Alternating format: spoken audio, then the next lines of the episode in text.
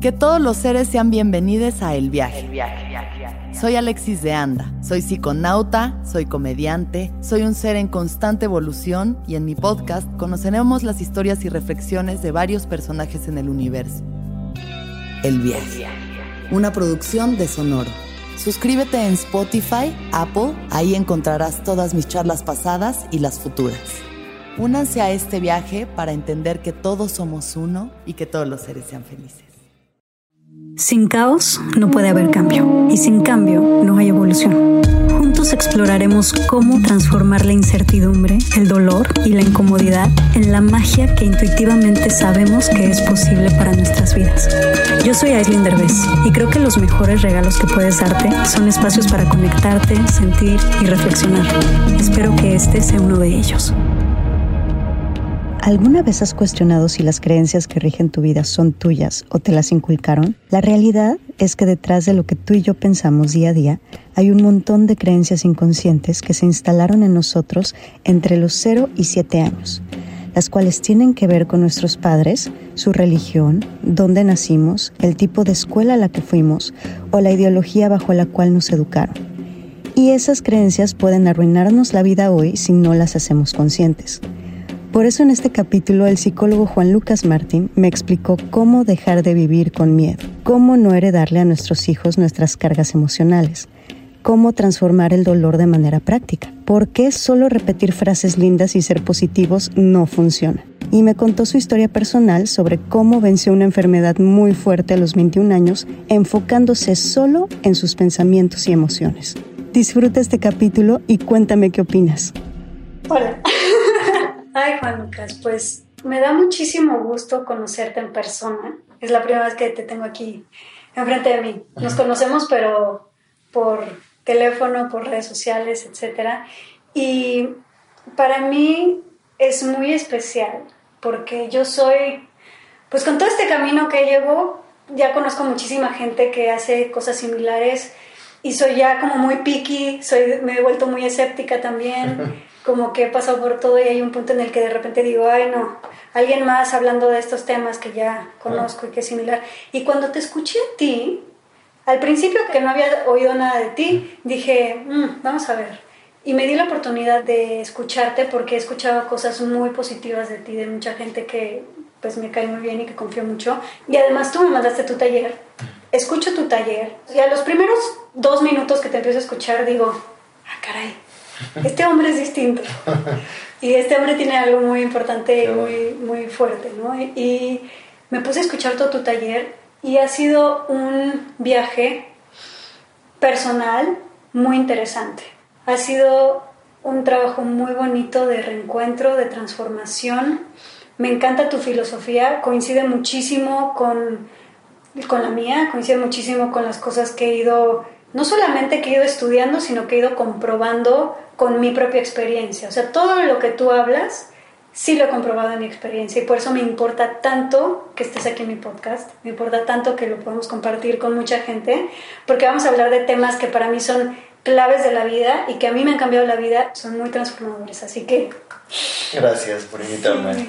Me alegro mucho que te guste el curso. Me da mucha emoción. Pero a ver, quiero empezar con el tema que me impactan Siento que hay muy poca gente que realmente entiende el nivel de importancia que esto tiene, que es nosotros creamos nuestra propia realidad. Esto suena muy New Age, suena como que todo el mundo lo dice, como que en las partes espirituales todo el mundo dice eso, pero nadie realmente se pone a pensar la importancia y lo fuerte que es esto. Sí. ¿Me puedes hablar un poquito de esto? Como tú dices, a veces suena como un poco en el aire o New Age o algo raro. Y en realidad es la unión de ciencia y espíritu. Ah, los, los místicos, los maestros, hace siglos que enseñaban el poder del pensamiento y del sentimiento sobre todo en el impacto de, de, nuestra realidad.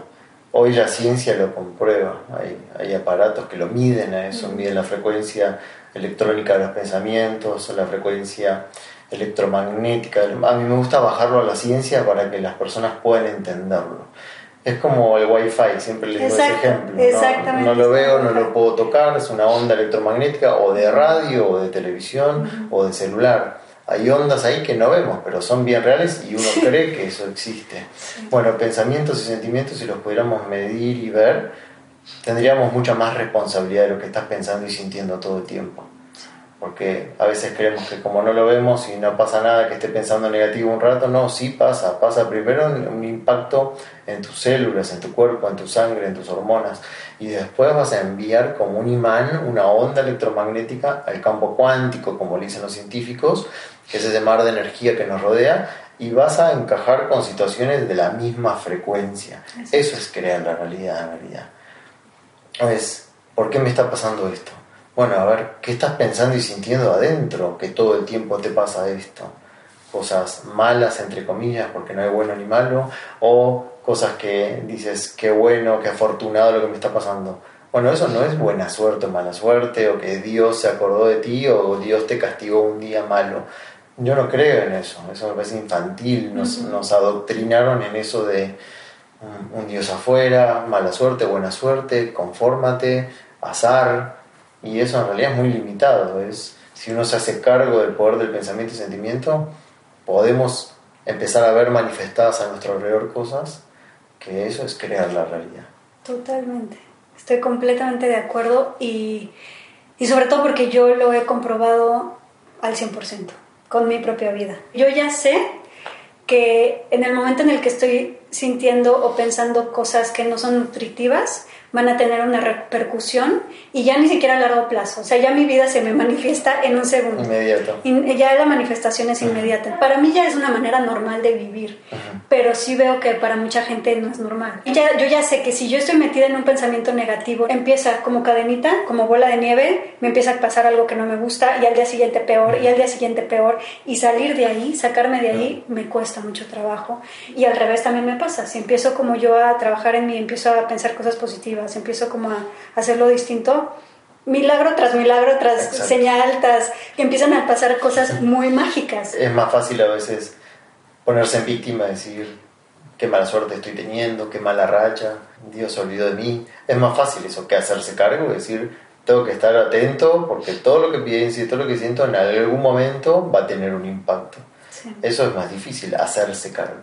Después cuando uno se hace cargo, no quieres volver a la otra vida pero al principio cuesta hacerse cargo. A mí también me pasó, ¿eh? porque es más fácil otorgar la responsabilidad afuera. Claro, le echas la culpa a todo, al tráfico, al presidente, a la familia, a la pareja, a los hijos, a, la astrología, lo que sea, con tal de no ser tú. Quisiera que habláramos entonces sobre el poder de la visualización y que la visualización realmente manifiesta tangiblemente las cosas. Sí, es un poder que todos tenemos, que hay que entrenarlo. No nos han entrenado en Occidente a, como un músculo a capacitarlo, pero es muy poderosa la visualización. Eh, a mí me gusta decirle a las personas para que lo entiendan fácil, el cerebro se cree todo lo que piensas, todo. Entonces, si visualizas algo que pasó en el pasado, cree que, va, que está pasando otra vez, un trauma, por ejemplo. Entonces va a volver a liberar química de estrés a tu cuerpo y te vas a sentir mal después de unos segundos de recordar algo doloroso. ¿Y por qué? Si ya pasó pero porque estás pensando, lo estás visualizando, lo estás creando en tu mente y el cerebro no distingue que estás recordando, cree que está pasando otra vez. Lo mismo con el futuro. Si piensas en un miedo que puede pasar, el miedo siempre futuro, cree que está pasando ahora. Puedes tener taquicardia solo de pensar en algo que no pasó. ¿Y qué pasó? Se lo creyó y cree que está pasando. El, el ejemplo del, del, jugo de limón, que eso es muy rápido, de piensas que estás tomando jugo de limón puro y en 5 segundos una persona que cierra los ojos y visualiza que está tomando jugo de limón puro va a generar saliva. ¿Tomó jugo de limón? No, pero el cerebro escuchó lo que dijiste, lo pensaste, lo visualizaste y reaccionó con saliva, en ese caso para diluir el ácido. Bueno, lo mismo es para crear la realidad. Si te sientas todos los días con amor hacia tu vida, con agradecimiento y visualizas lo que quieres ver manifestado, el cerebro, ¿qué, qué está pasando? No sabe que es una imaginación. Entonces va a liberar química de felicidad, hormonas que te hacen sentir bien.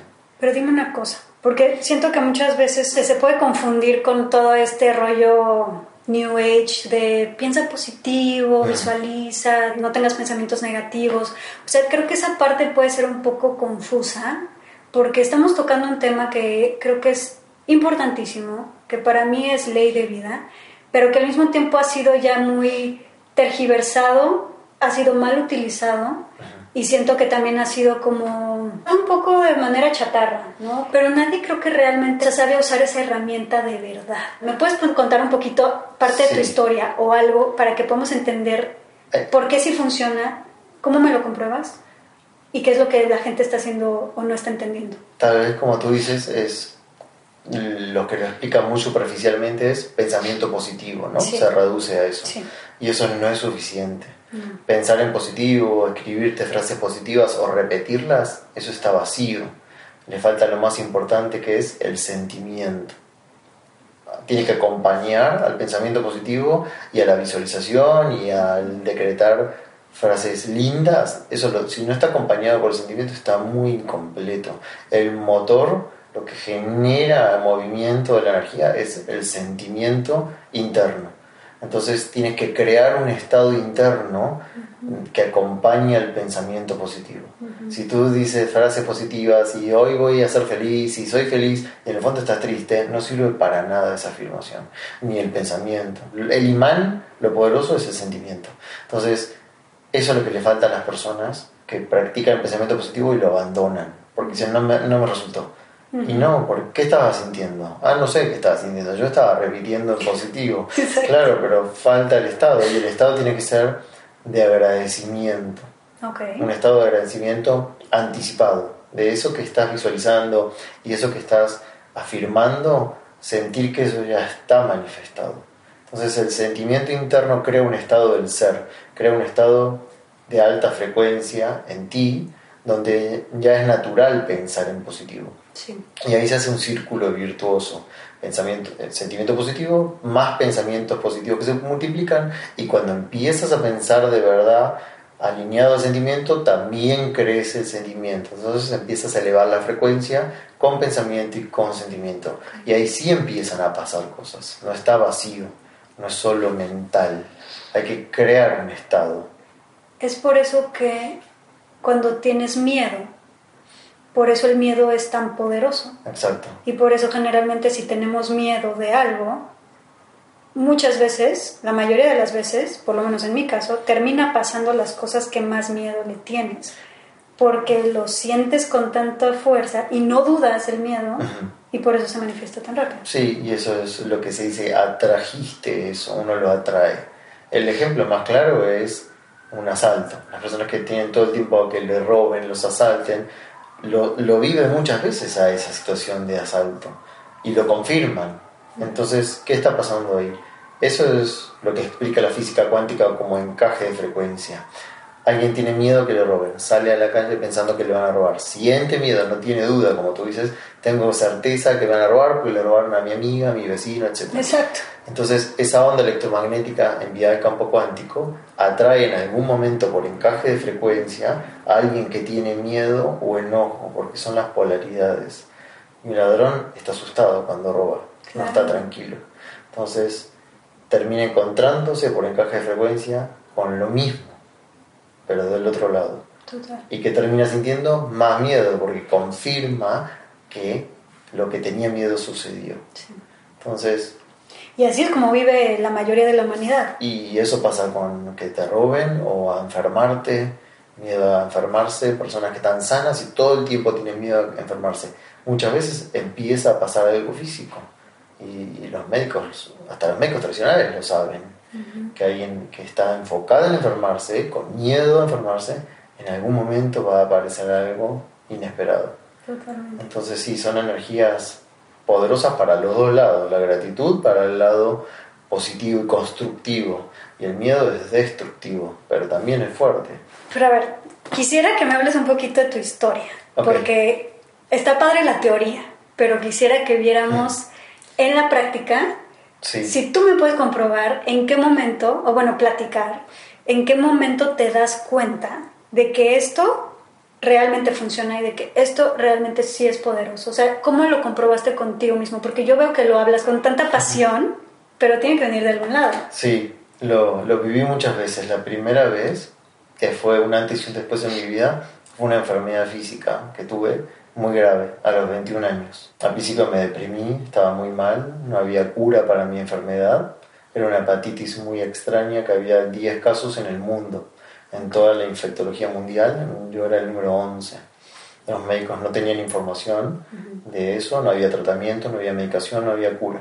Y empecé a estar cada vez peor. Estuve en total siete meses en cama, un año muy debilitado, de los cuales tres meses estuve con fiebre alta. Fue un infierno lo de esos primeros meses para mí. Era piel y hueso, no, no tenía músculos, era de verdad un esqueleto. Estaba postrado en la cama. Y, y, mi madre, que era psicóloga, siempre me había enseñado el pensamiento positivo y cómo podemos crear, pero nunca lo había experimentado. Entonces ahí dije, o cambio mi actitud interna o me voy a ir y sentí que no me tenía que ir todavía de este mundo, que era muy joven, que tenía cosas para hacer. Y empecé a practicar. Fue la primera vez que empecé a practicar. Pero primero me imagino que te deprimiste y te sentiste sí, fatal. pésimo. Me sentía muy mal.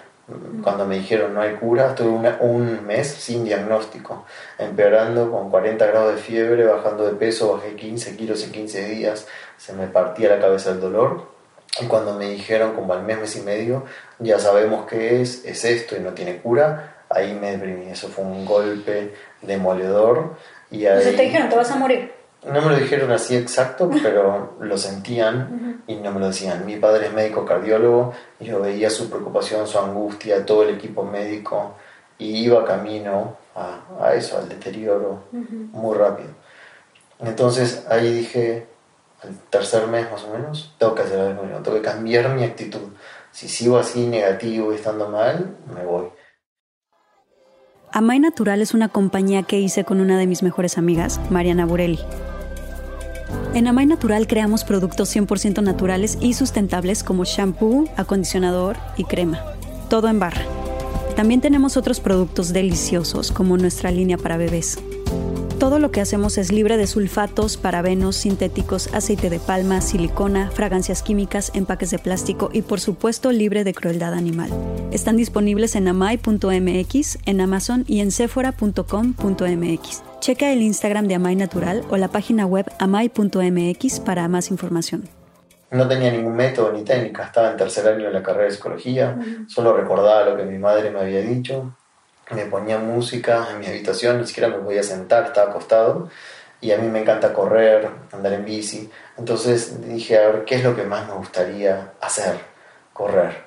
Extrañaba correr en la naturaleza, estar fuerte. Entonces empecé a visualizar eso pero de verdad sintiendo que corría, visualizaba que corría con sol, con lluvia y festejaba ahí corriendo y, lo, y me hacía bien, sentía un ánimo elevado cuando lo terminaba de hacer. Así solo, y sin ningún método en particular, ningún audio, ninguna guía, no existía Spotify, no existía nada. Esto fue hace 20 años. Y, y al mes de hacer eso los análisis clínicos empezaron a cambiar, mi hígado se empezó a regenerar los médicos dijeron, no entendemos qué está pasando, no te dimos nada, y se está regenerando y se desactivó el parásito. Entonces yo dije, esto está funcionando, lo empecé a hacer cada vez más, y como en tres, tres meses de hacer eso, al séptimo mes, mi hígado se había regenerado por completo. Y después vinieron otros problemas. Eso fue muy fuerte para mí.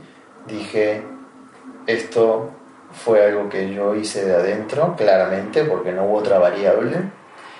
Y empezaron otros problemas, pues se me desvió la columna, porque no tenía músculos en, en mi columna, había perdido mucho músculo. Entonces, cuando empecé a caminar, de a poquito retomé mi universidad, se me desviaron cuatro vértebras y ahí empezó un dolor punzante en la columna, No. se me dormía un poco la cara, un brazo, la pierna porque se me pinzaban nervios y ahí empezó toda una búsqueda para tratar de sanarme la columna y la medicina tampoco podía, me querían operar, yo no me quería operar y ahí empecé a buscar técnicas alternativas y a practicar meditación, eh, acupuntura, digitopuntura, empecé a hacer un conejillo de indias de todas las técnicas alternativas que conocía y así fui aprendiendo muchas técnicas. Y, y, siendo maestro de mí mismo en realidad, sabiendo que dependía siempre de mí, porque podía ir a una terapeuta, a un médico que me acomodaba las vértebras, pero se me volvían a salir y era todo así muy difícil. Y, y empecé a, a, practicar cada vez más con mucha disciplina y fui regenerando mi columna. A mí me dijeron a los 21 años, nunca más vas a correr, nunca más vas a andar en bici, olvídate del deporte para siempre. Me decían, tu columna es de un hombre de 65 años, yo tenía 21. Y yo elegí no creerme eso, porque si me lo creía ya sabía cómo iba a terminar. Y empecé a regenerar la columna y, empecé a correr triatlón. Entonces, De a poquito empecé a correr, después a andar en bici, después a nadar. Y siempre mi sueño había sido correr triatlón y empecé a correr triatlón. Me acuerdo que los quiroprácticos al momento no lo podían creer, me decían, no, no entendemos cómo estás corriendo triatlón. Y a día de hoy corro triatlón. no, pues está increíble. Así que eso fue una antes y un después de que sí funciona. No, funciona impresionante. Qué importante es no creerte lo que te dicen los demás. Y el problema es que estamos tan acostumbrados a que lo dice tus papás. Les crees porque saben más que tú. Si lo dice alguien a quien le tienes mucho respeto, les crees. Y entonces así vamos todo el tiempo creyéndole a todo el mundo y vamos viviendo nuestra vida a partir de lo que le creemos a todo el mundo. Incluso le creemos a lo que dice la sociedad, le creemos a que lo que dice la ley es lo que hay que hacer, creemos a lo que dijo un libro, si leí algo en un libro, si leí algo en un periódico, les creemos y no cuestionamos y ahí vamos. Entonces, ¿qué tan fuerte es el creerte todo lo que alrededor te dicen, incluso un diagnóstico médico, eh, pues nunca dudamos, como que nada más vamos ahí, creemos y decimos, pues esto es así. Sí, a lo que le das poder, en eso crees. Ese es el poder de la creencia, que es muy fuerte. Son, son programas que entran como un soft, entran en un disco rígido, que sería nuestro cerebro, y esa orden la ejecuta la computadora. Es, es muy fuerte el poder de la creencia. Creer es crear. ¿Y tú has sido víctima de, de esas creencias? Sí, para los dos lados. Cuando me creía algo limitante, estaba limitado. Y cuando aprendí a romper esos paradigmas y creencias limitantes, se empezó a abrir el horizonte y empecé a vivir una vida ilimitada. Fui testigo de muchas cosas en mí que me daba cuenta que era una creencia limitante, la reprogramaba, la quitaba, decía esto es un paradigma, no voy a creer más en esto y empezaba a abrirse en mi vida múltiples posibilidades. Es como ponerte unos lentes donde ves, tu percepción es limitada. Te los quitas, cambias la creencia, es como quitártelos, ponerte otros y veo más claro. Sí, vas a ver otras cosas que no veías por cambiar tu percepción. Cambiaste el programa. Exactamente. ¿Y cómo realmente logras, para empezar, a detectar tus creencias y en segunda, cómo las cambias? muchas veces te das cuenta de tus creencias con tus comportamientos, preguntándote, ¿por qué estoy haciendo esto? ¿Por qué no puedo lograr eso? Y ahí ves que, porque en realidad creo que no puedo, porque en realidad creo que es difícil, porque en realidad creo que es para muy pocos, porque tengo que esforzarme mucho, porque no nací para eso. Cuando te preguntas, ¿por qué estoy haciendo esto? Hay una creencia detrás del comportamiento. O cuando no puedes lograr eso, crees que no puedes, si te lo cuestionas, haces consciente. Lo peligroso de las creencias que son inconscientes, la mayoría. Exacto. El 95% de nuestros pensamientos son inconscientes, 95%. O sea, vas caminando y vas pensando un 5%, pero también hay un 95% que está por debajo pensando en no puedo, qué difícil es esto, la vida es dura, no puedo ganar dinero, no nací para eso y no eres consciente que lo estás pensando, es como un río subterráneo. Entonces el primer paso es hacer consciente la creencia. ¿Y de dónde viene? Preguntarte, ¿de, dónde saqué esto? Y te vas a acordar a tu padre diciéndolo y tú lo observabas de niño, a tu madre, en tu eh, colegio, en tu iglesia, en tu religión. Las creencias están por todos lados. De 0 a 7 años es donde más se instalan. Y eso tiene una explicación científica. El cerebro está en una onda muy lenta, que se llama zeta, que es en la que está naturalmente un niño.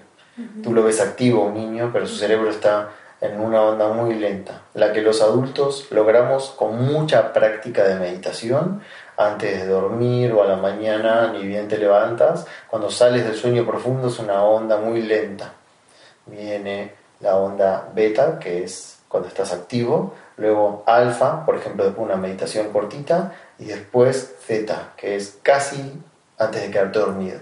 Y ahí el cerebro es sugestionable. ¿Qué quiere decir? Se cree más todo lo que piensa. Entonces el niño se cree todo. Por eso los niños tú le dices algo y se lo creen. Porque está en esa onda el cerebro, no sabe cuestionar.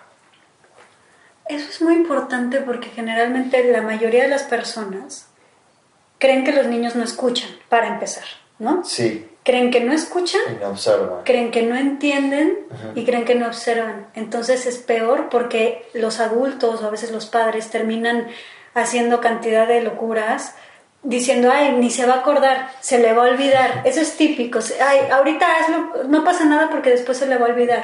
Yo no me acuerdo de nada de lo que viví de 0 a 7, así que eso no es importante. Y entonces todo el mundo cree que al revés, que los niños, su primera infancia no es importante porque no se acuerdan, cuando es exactamente la base del resto de su vida. Sí. Entonces, todo lo que tú le dices a un niño, la manera en la que lo tratas, las cosas que le metes en la cabeza, todas las ideas, las creencias, etcétera, es lo que van a regir el resto de su vida y cómo ese niño se va a comportar hasta su hasta que se muera. Sí, y además no se lo tienes que decir a veces, de observar, ellos construyen una creencia de cómo es la realidad. Si ven a sus padres en un modo agresivo, si ven a sus padres estresados, o hablando entre ellos con, un lenguaje negativo, tal vez no se lo dijeron a él directamente de tú nunca vas a poder, solo de escuchar que no se puede, que es difícil, va a construir esa creencia.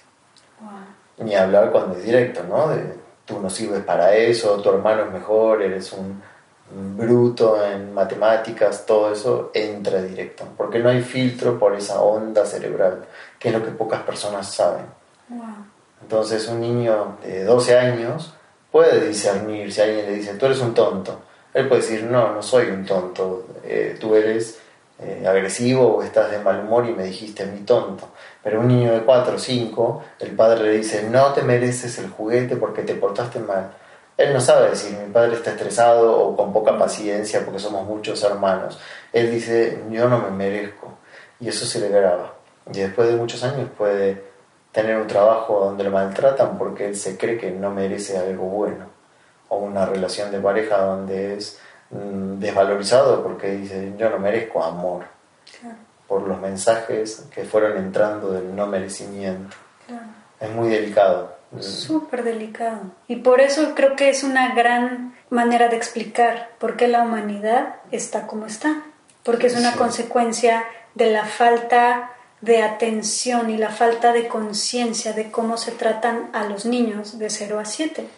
Porque si cambiáramos todo este concepto de ah, cómo se trata a un niño y pudiéramos enseñarle bases distintas de los 0 a los 7 y dejáramos de pensar que no se acuerdan y que es absurdo decirles cosas al contrario, sino utilizáramos esos 0 a 7 para nutrirlos, para decirles las cosas exactas que quieres que ellos comprendan en su vida y darles el ejemplo también, creo que la humanidad, o sea, sería otra, completamente distinta. Adultos seguros, adultos amorosos, compasivos.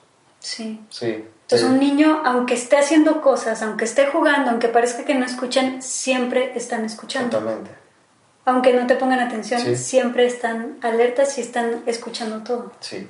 Y después te observan. Entonces, le puedes decir algo, pero si te observan haciendo otra cosa, les va a quedar lo que observaron que estabas haciendo, la acción, no la palabra. Ah, ok. Eso es bien importante. También el ejemplo, ¿sí? El niño te observa, depende de la edad, ¿no? Como tú dices, cuando son chiquitos, escuchan más que observar. Mm. Pueden estar jugando, pero están escuchando todo. Cuando empiezan a ser más grandes y empiezan a ver el mundo, te observan en mm. silencio, acciones. Y el ejemplo es lo que les queda. Sí, o sea, tú no le puedes decir a una, a una niña, qué bonita eres, estás hermosa, si tú como madre todo el tiempo estás criticando, es que estoy gorda, es que me veo horrible, es que ve cómo me veo, es que por qué me queda esto horrible, ay no, es que mi cara, es que... Y tú como mamá te sientes fea, te sientes gorda, estás incómoda, la niña no va a aprender que se ve bonita, la niña va a aprender que ser mujer es, está mal y que te ves mal y que te ves gorda y que... Sí, se le va a grabar eso. Por eso es importante sanarse porque si uno no le traslada a sus hijos la carga de uno. con todo eso que estamos diciendo de la visualización, de lo importante que es tener absoluta responsabilidad de lo que pensamos y de lo que decimos, de la importancia de responsabilizarte y dejar de ser víctima, dejar de estarte sintiendo pobrecito de mí o por qué a mí o por qué me pasa esto en la vida, de responsabilizarte de absolutamente todo, pero no confundir eso con reprimir las emociones negativas, porque creo que es muy importante no confundirnos con esto del pensamiento positivo y siempre piensa cosas bonitas para que no se manifieste lo malo. O sea, no. Es como lograr un balance entre cuidar tu pensamiento, dejar de alimentar los pensamientos negativos, pero también tener la apertura y tener la, la capacidad para atravesar las emociones densas, negativas que llamamos, las emociones muy, muy incómodas porque generalmente las evadimos, buscamos todo lo que se pueda en la vida para no tener que pasar por las emociones incómodas o duras o densas o de dolor. Entonces, creo que es muy importante también saber y aprender a atravesar el dolor, atravesar las emociones difíciles. Queremos que el dolor hay que evitarlo. Exacto. Y, en realidad uno crece a través del dolor. Ninguno de los dos extremos eh, para mí es lo armónico, ni escaparle del dolor o meterlo abajo de la alfombra ni tampoco evitar el dolor y quedarte ahí, porque ahí corres el riesgo también de que tus células se hagan adictas de esa química que genera esa emoción. Exacto. Entonces, es el equilibrio, el camino del medio, como dicen los budistas. Es reconozco, lo acepto, si tengo miedo, si estoy triste, si estoy enojado, si estoy angustiado, reconozco y siento esa energía sin miedo a, a sentirla porque la emoción es una energía en movimiento. Eh, eso lo dice la palabra, es emoción, y en inglés emotion, es energía que se está moviendo adentro tuyo. Y la idea no es ni taparla con una cacerola de presión, ni tampoco que salga descontroladamente y que eso se retroalimente porque te haces adicto, sino reconocerla y transformarla. Y, y preguntarte qué te está enseñando, qué te demanda hacer esa emoción qué tienes que aprender de esa emoción, poner límites, empezar a cuidarte, a amarte, salir de ahí, de ese lugar, o salir de esa relación, o aprender a comunicarte. Las emociones te están diciendo algo. El cuerpo es muy sabio. Eh, desde lo más básico de lucha, huida, de escapar y pelear, si te corría un león en la época de las cavernas, hasta hoy que muchas veces sentimos angustia, incertidumbre, y las personas le escapan y empiezan a descargarse con sustancias o con relaciones disarmónicas, le escapan a eso, en vez de decir, ¿por qué estoy así? ¿Por qué llegué a estar así? ¿Qué me vino a enseñar esto? ¿Cómo lo puedo transformar? Entonces, yo creo que es el equilibrio de aceptar, no eludir y tampoco quedarse ahí anclado de esa emoción, porque las células son adictas. Entonces, de tanto repetir un pensamiento, una emoción, eso genera una química, la célula se va alimentando y después tiene abstinencia como cualquier sustancia y va a pedir que te sientas otra vez así.